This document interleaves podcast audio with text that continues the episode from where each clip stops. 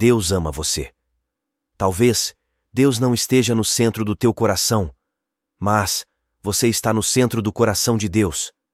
Talvez você não morra de amor por Cristo, mas Cristo morreu de amor por você. E hoje, eu tenho algo a te dizer.